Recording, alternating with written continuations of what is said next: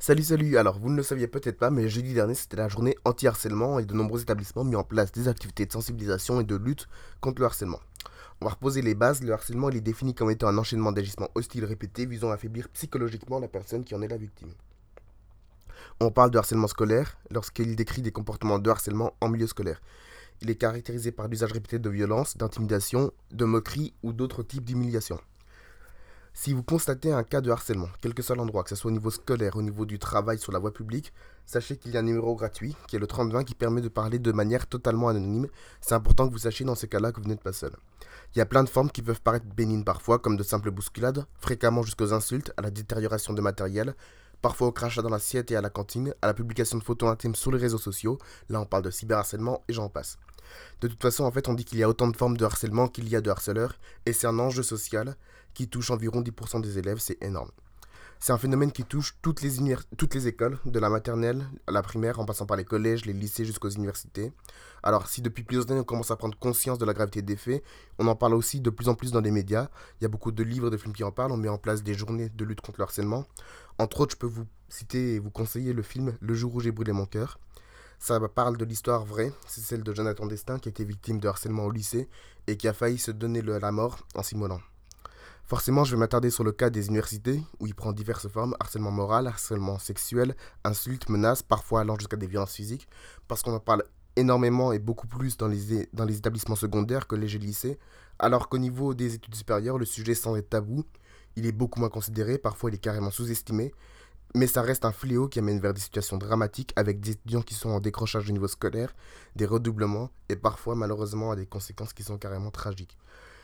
Il faut savoir que pour le harceleur ou les harceleurs, souvent, ils ne se rendent pas compte des violences qu'ils vont subir à la victime. Il y a l'effet de groupe en plus qui pousse vers une escalade de la violence, qu'elle soit verbale, psychologique ou physique, parfois les trois en même temps, et que ça peut se faire absolument partout, que ce soit dans les amphithéâtres, les parties communes, les couloirs ou même sur les réseaux sociaux.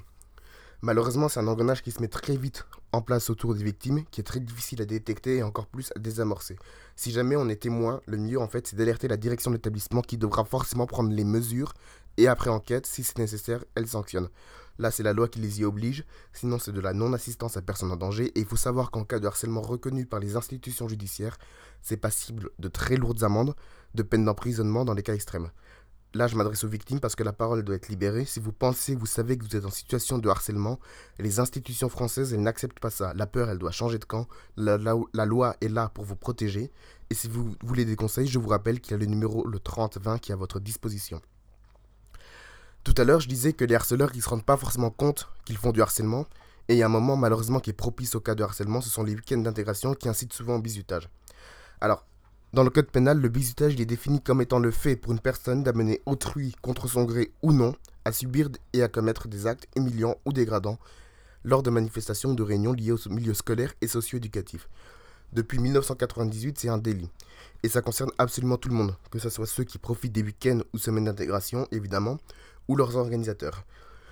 Si jamais vous organisez un programme pour un événement d'intégration, Faites attention à vous, parce qu'en cas de débordement lié au bizutage, les responsables d'établissement peuvent saisir eux-mêmes le procureur de la République, engager des poursuites judiciaires sans que les victimes ne fassent aucune démarche. À partir du moment où l'administration juge, qu'il y a un bizutage, ils sont en mesure de le faire et les sanctions elles sont très lourdes. Elles peuvent aller jusqu'à 6 mois d'emprisonnement et 7500 euros d'amende. Il faut savoir aussi que les peines sont doublées si une ou plusieurs des victimes sont considérées comme étant vulnérables. Donc j'insiste, faites attention, posez-vous toujours la question, est-ce que je dépasse la limite? Si jamais vous hésitez dans le doute, vous ne le faites pas, ça peut paraître anodin pour vous, ça peut traumatiser ou mettre en danger quelqu'un d'autre. Je prends un exemple tout simple, forcer quelqu'un à boire de l'alcool en grande quantité, c'est du visitage et c'est illégal. En 2017, ça a quand même causé la mort d'un étudiant lors d'un week-end d'intégration à Rouen suite à un coma éthylique. D'ailleurs, c'est pour ça aussi qu'on insiste en permanence, si vous buvez, faites-le avec modération. Alors, ce que je viens de vous raconter, c'est glauque, il m'en trouve des cas de harcèlement partout. Ça peut être aussi dans le cas des soirées étudiantes. Il peut y avoir des menaces, du harcèlement sexuel à l'origine de, chantage, et ça peut parfois aussi venir, euh, sachez-le, du corps enseignant. Je ne vais pas vous donner tous les détails de cette histoire, mais il y a eu un cas avéré d'un professeur à l'université de Lille, il y a quelques années, qui a fait du chantage de sexuelle à quatre étudiantes. Alors, heureusement, l'université les a soutenues. Le professeur a été mis à pied pendant l'enquête, et ça s'est soldé par des sanctions internes et des sanctions pénales. Avec tout ce que je viens de vous dire, j'espère franchement que si vous avez conscience de cas de harcèlement, vous saurez réagir et alerter les bonnes personnes. Je vous rappelle que si vous avez besoin de conseils, il y a le numéro 3020 et ça peut vous permettre aussi de signaler les cas où vous êtes témoin ou victime. En plus, il y a de nombreuses écoles et universités qui mettent à profit des groupes de parole et des numéros verts. Donc, à l'Université de Lorraine, en plus du 3020, vous avez à disposition le numéro dédié qui est le 06 36 97 73 91. Je répète, le 06 36 97 73 91 et le mail harcèlement-sexuel-discrimination unif-lorraine.fr. C'est valable pour tout type de harcèlement et discrimination, bien sûr, pas uniquement de nature sexuelle. Et euh, j'espère que cette euh, mini-chronique permettra à certains de prendre conscience que si jamais il y a des cas de harcèlement, ils ne sont pas seuls, ils peuvent le signaler et que on peut les défendre quoi qu'il arrive. Voilà, voilà.